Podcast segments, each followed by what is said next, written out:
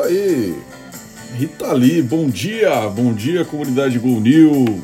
Bom dia para você, bom dia, boa tarde, boa noite para você que nos ouve aí no Spotify. Estamos aqui ao vivo 7h45, depois de uma epopeia ontem aí. A gente lançou uh, e apontou caminhos, né, para solucionar essa era de contradições aí de conectar o mundo Novo e-book lançado ontem, muito bacana, o número de downloads incrível aí já. Deu overbooking nas salas, Zoom derrubou a gente, teve de tudo, né? Essa nova economia aí é divertidíssima. então, a minha, a minha música de hoje aqui agora só falta você, só falta você tá com a gente, tá acompanhando aqui devagarinho.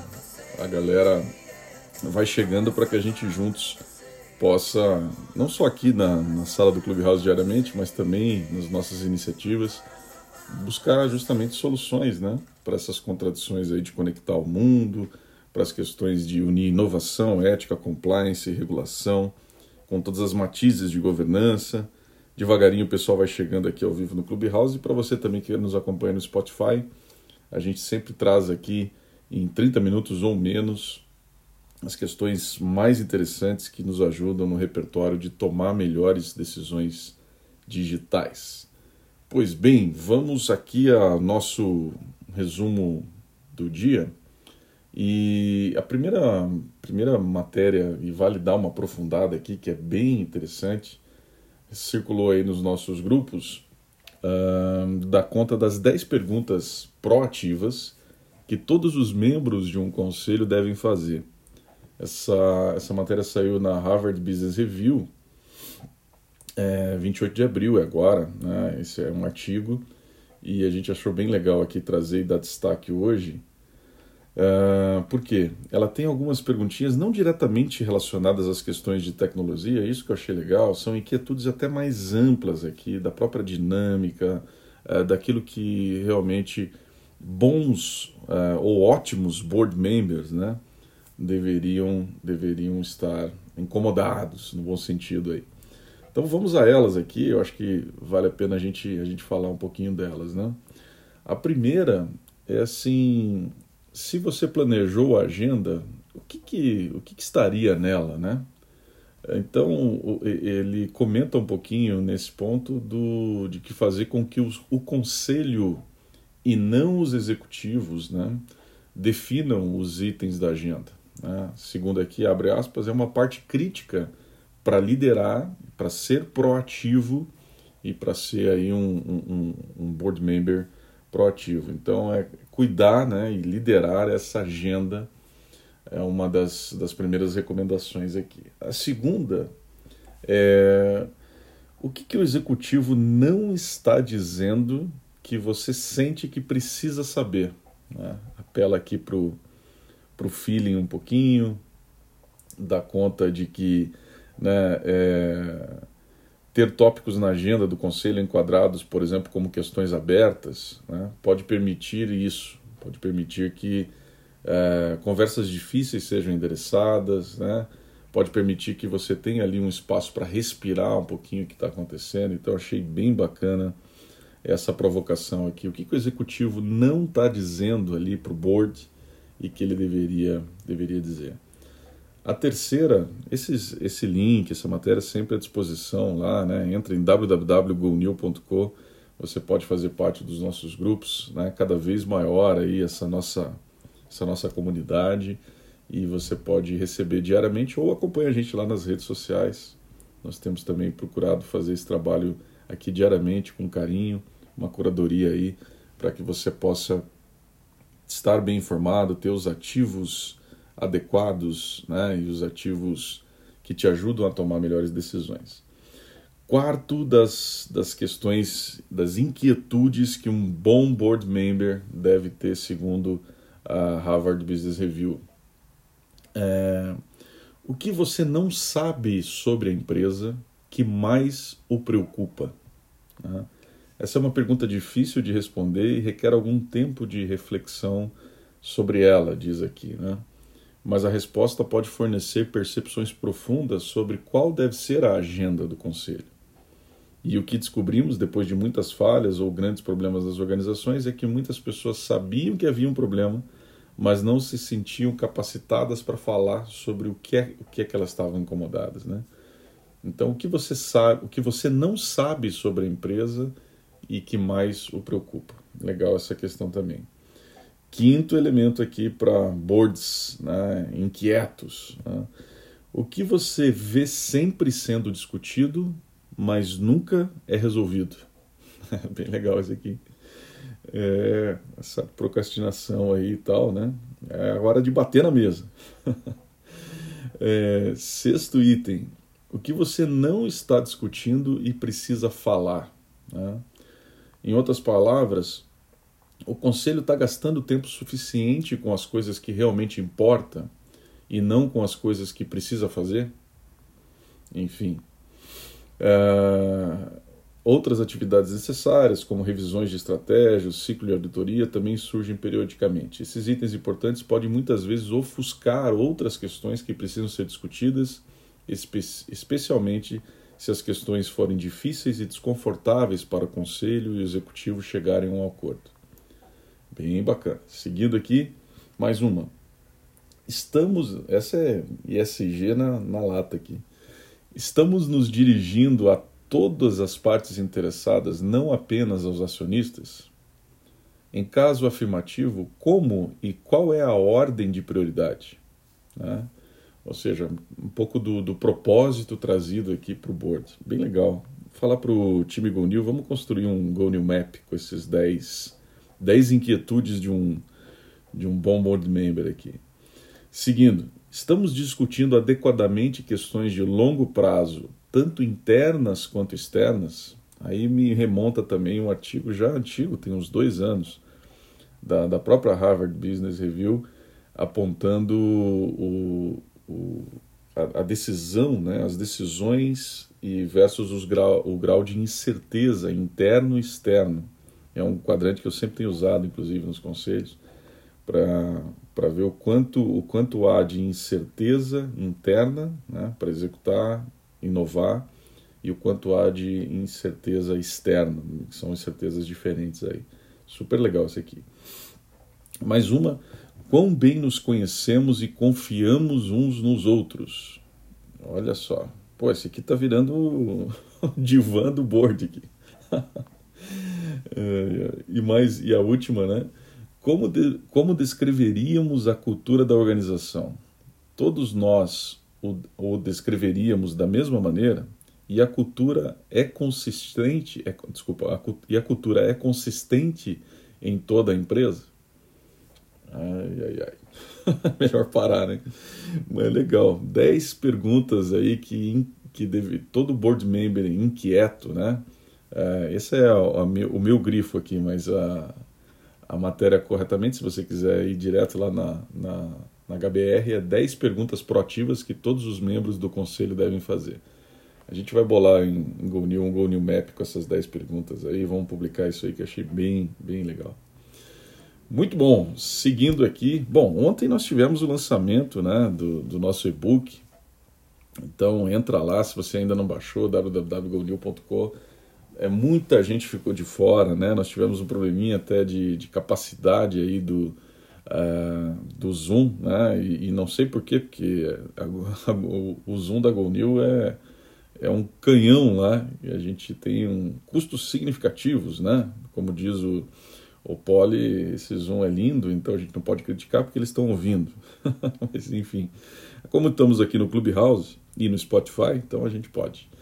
É, mas de qualquer maneira, nós vamos liberar né, o, o, o, vídeo e também vamos fazer os posts aí. Já fizemos ontem mesmo, mas vamos reforçar aí para que todo mundo possa baixar né, é, esse e-book que aponta aí o nós chamamos de universo da governança na veloz economia, mas no final do dia ele é um grande guide de conhecimento de todos os programas da GoNew estão ambientados dentro dele e mais do que ele expressar aquilo que a gente já é, têm aprendido juntos nesse princípio de comunidade, ele aponta, na verdade, né, é o que a gente ainda precisa aprender, né, aquilo que a gente ainda precisa desenvolver. Então, esse, nesse esforço coletivo, nessa construção coletiva de saberes aí.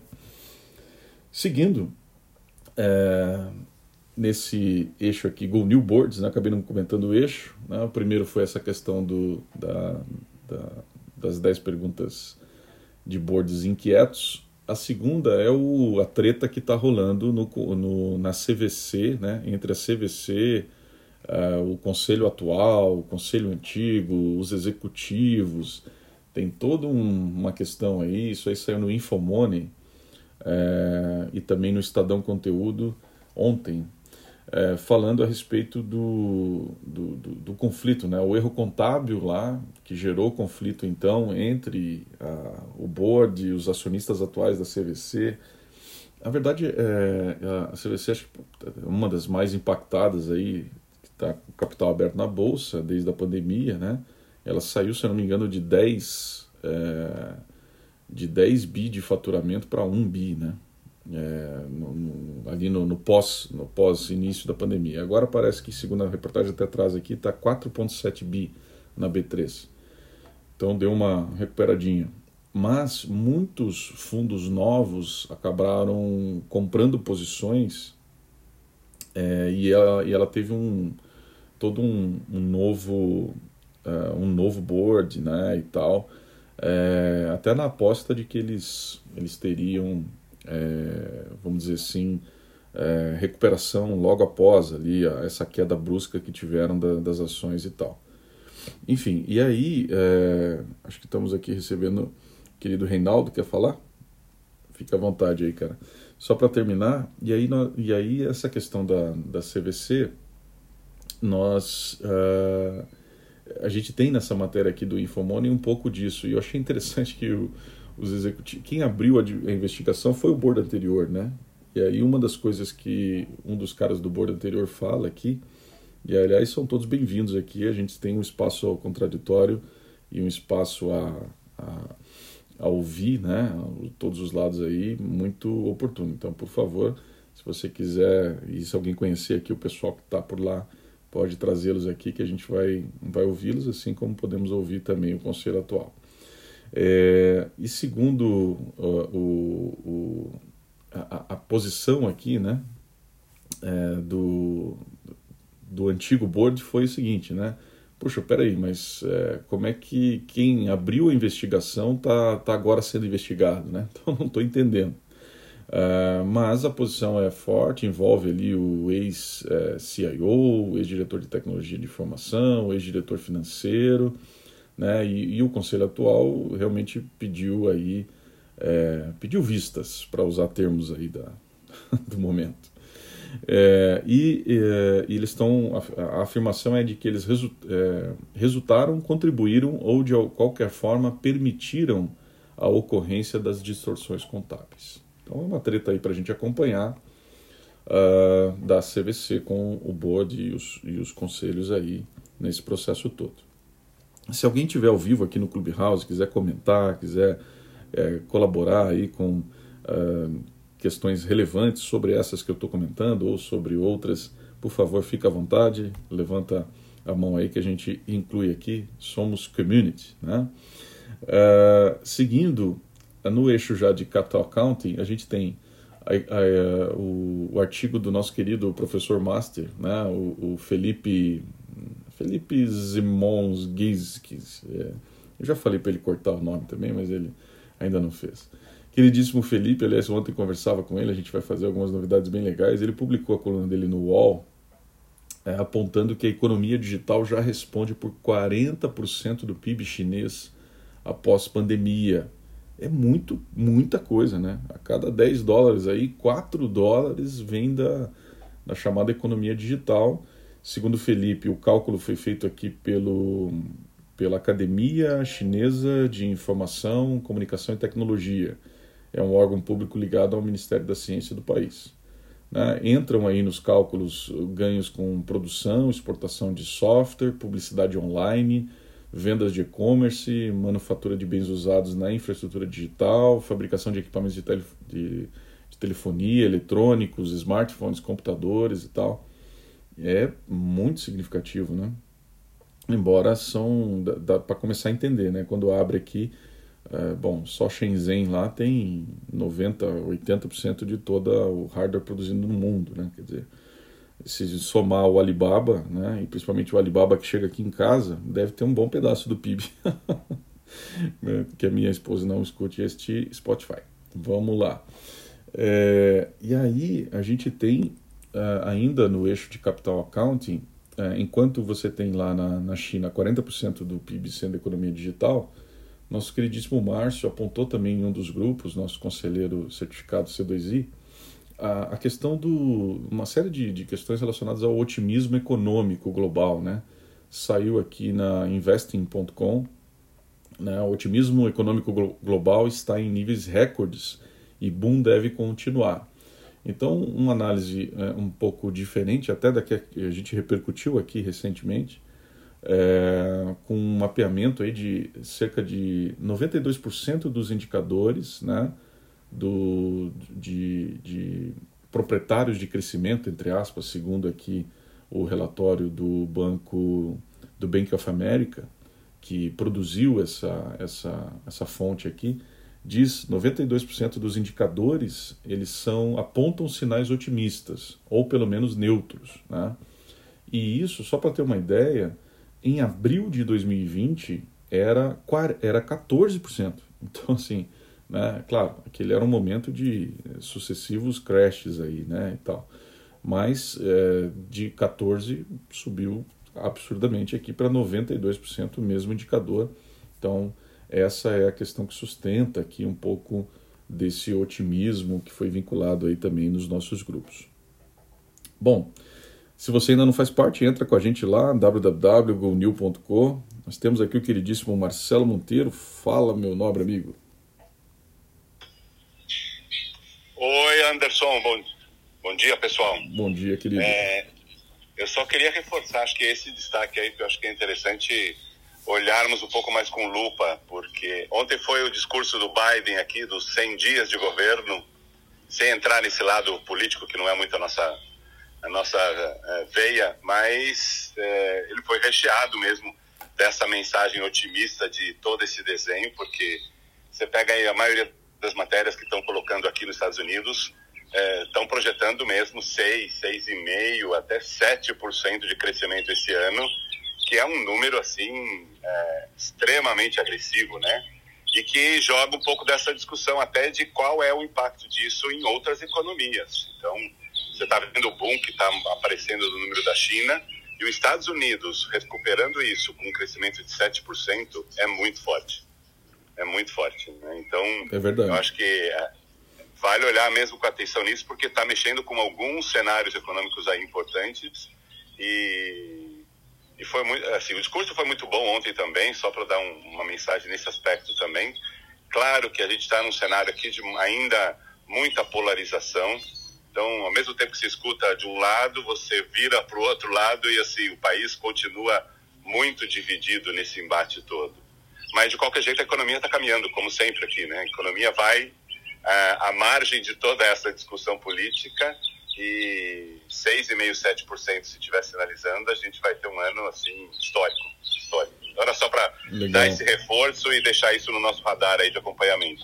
É verdade, é verdade. Até bem lembrado a questão dos impactos é, correlacionados aí, que é um pouco também do que a gente repercutiu, se não me engano, ontem, ontem ontem aqui a gente falava no, do, desses perigos aí para os BRICS e tal, né? Se é que ainda a gente chama de BRICS de BRICS, né? Mas vamos lá. É, aí em, no eixo de datas, tecnologias e cyber, uh, tem, tem, um artigo muito legal que rolou também nos nossos grupos. Uh, se eu não me engano, foi do queridíssimo Erley, é, da Singularity Hub, dizendo do, do avanço da inteligência artificial com uh, um supercomputador, é, querendo o quê? Querendo apontar o grande dilema né, da inteligência artificial tem sido sempre a questão de igualar ou superar a inteligência humana, né, e tal. Esse é o grande, o grande ponto. E tem questões aí filosóficas, né, tem questões tanto tecnológicas como filosóficas. Mas esse artigo é bem interessante porque ele, ele retrata um, um pouco do que os pesquisadores do Instituto Nacional de Padrões e Tecnologia americano eles definiram aqui como uh, sendo a definição de como, quando é, e de que forma né, é, precisa ser delineado para atingir, né, para buscar esse objetivo e tal. E aí fala é, do, do que ele chamou aqui, nada menos, foi a primeira vez que eu vi esse, pelo menos eu, né, não, tinha, não sei se alguém tinha visto, os neurônios artificiais. Né? E, e, fala um pouquinho então desse que, que a arquitetura é, eu li duas vezes aqui esse, esse artigo porque ele é ele é bastante é, é, matrix assim né ele, ele é bem, bem desafiador aqui mas é, o, no final do dia o que está acontecendo você tem ali um conjunto né de, de arquitetura é, bastante é, desafiadora do ponto de vista tecnológico para replicar, né, numa das linhas é, possíveis, replicar um pouco do, do, do, neurônio e da maneira como ele, ele imitar isso, né, do, com hardware e, e, software e tal. Mas, enfim, eu acho que vale super a pena para quem tem interesse aí nessas questões mais sofisticadas. Esse é o tipo do tema muito forte para a gente lá na, no eixo de techs né, do, do universo, para a gente endereçar, porque realmente é intrigante né, a questão de inteligência artificial, etc. E eu, eh, se eu não me engano, ontem ontem, ontem aqui também no Spotify, você pode acessar lá nossas, nossas agendas aqui anteriores, nós colocávamos justamente a, a questão, acho que foi uma matéria do, no Wired que saiu, uma coluna, não lembro, falando a respeito da, de quando a inteligência artificial está chegando numa inteligência artificial que falseia, né? Ela mesmo, ela, ela engana, né? E, e e erra de propósito e tal. Então tem, tem umas, umas questões aí dessas contradições que realmente são muito fortes e que estão por vir aí, se já não estão é, espelhadas no nosso cotidiano, Elon Musk e Neuralink que o digam. É, pois bem, uh, e tem ainda relacionado à inteligência artificial um, uma nota que saiu uh, no. Deixa eu ver aqui, acho que foi no Época Negócios, a respeito é, da, deixa eu ver aqui, a tecnologia de inteligência artificial que é, está surgindo né, para antecipar as novas cepas da Covid-19 e tal. Então, um projeto brasileiro isso, e muito legal, tem um link também, entra lá, participa com a gente ou persegue ali nas nossas redes, gonil.com, você vai conseguir receber esses links todos aí para estar tá bem informado, né? para ter o teu day asset de informação, conhecimento, para tomar melhores decisões digitais. E aí, partindo aqui para finalmente, para cumprir os nossos 30 minutos, né? é, tem um, um, artigo também bastante interessante que saiu é, na, uh, na Harvard uh, Business School, não na, na Business Review, uh, sobre IPO ou M&A, né? É, em relação a startups, como o capital de risco molda o futuro de uma startup. É um artigo um pouco longo, mas ele traz uma série de dados bem interessantes de uma pesquisa feita na, pelo pessoal da Universidade de Colômbia, é, examinando 71 mil rodadas de investimento, de financiamento, né, de é, 42 mil novos empreendimentos, novas startups, de 20 mil investidores de 1982 até julho de 2014. Então é, é uma pesquisa bastante significativa. Foram analisadas também startups do, do Crunchbase, né? 1.600 mais ou menos empresas. Foram analisadas é, é, essas listagens, esses bancos de dados todos, para perceber muitas coisas. Eu achei aqui paralelos bem legais para a gente, inclusive, atualizar e criar novas referências e atualizações do Board Canvas, né? Logo, logo a gente tem aí já uma série de apontamentos da comunidade para a gente atualizar o nosso queridíssimo Board Canvas. E aqui, certamente, nesse artigo tem várias coisas interessantes, né?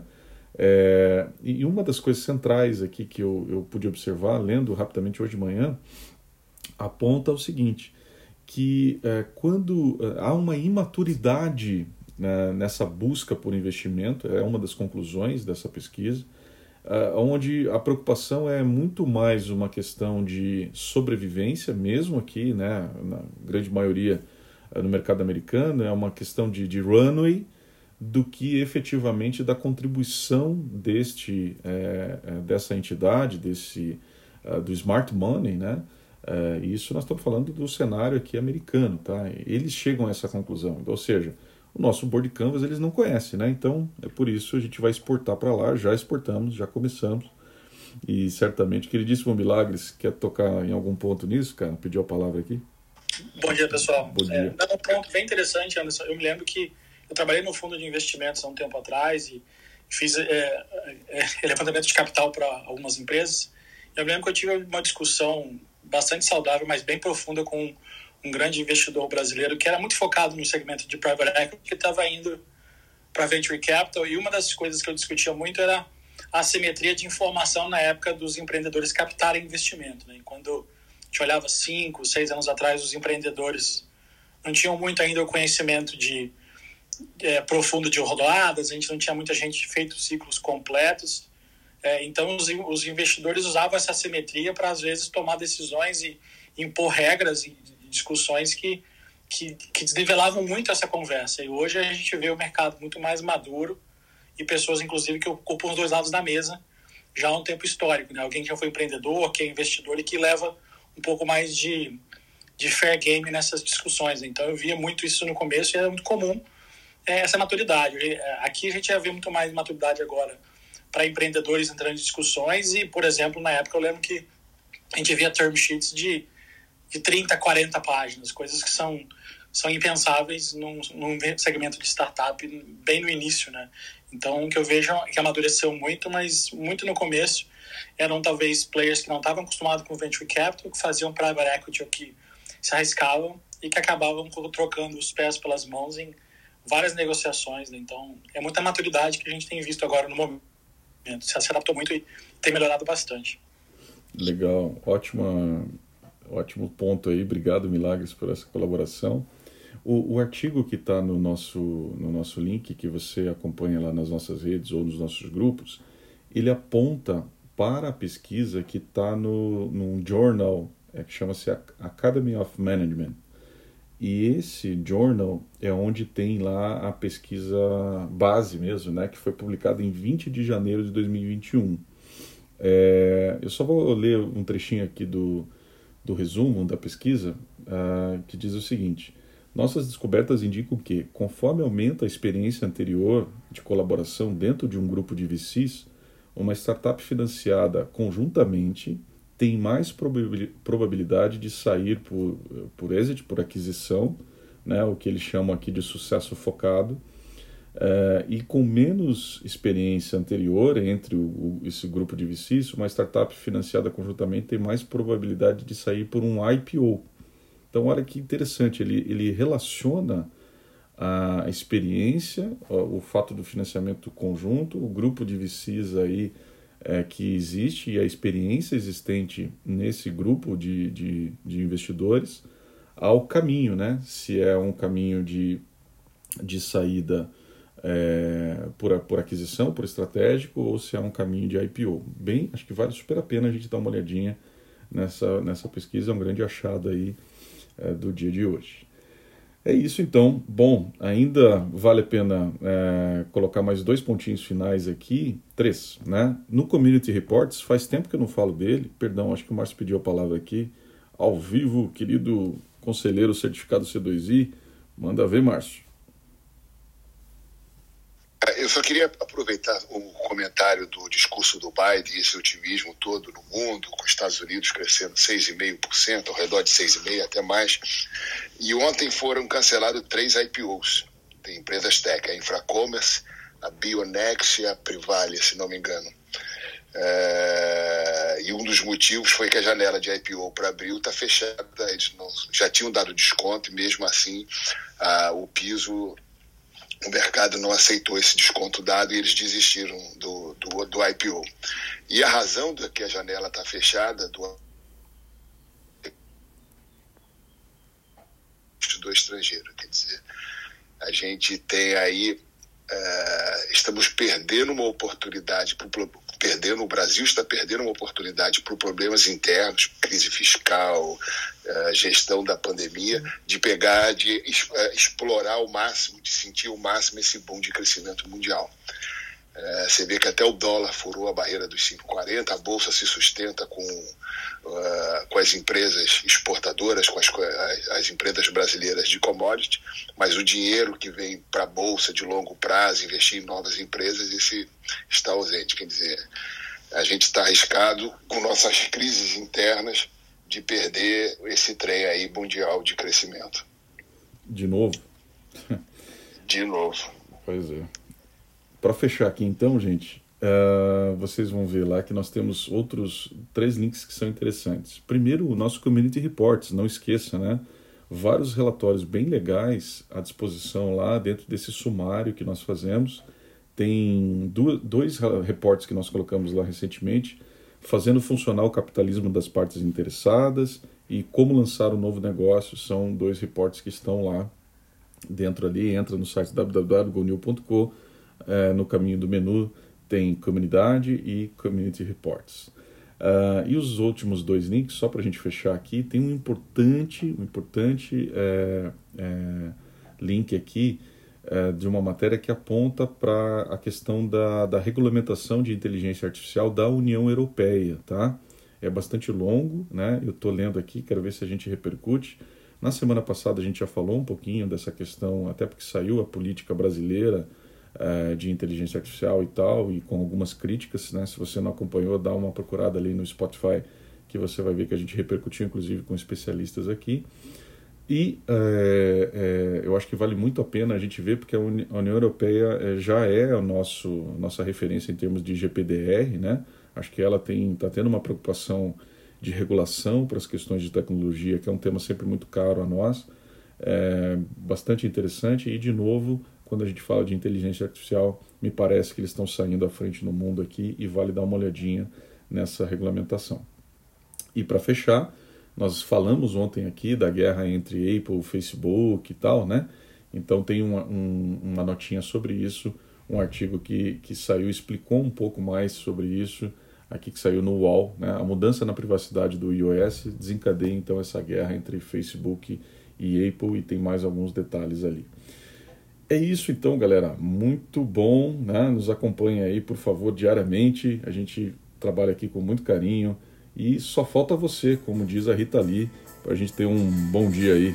Grande abraço a todos, bom dia, até amanhã. Amanhã com alguns convidados muito legais aí. Até mais.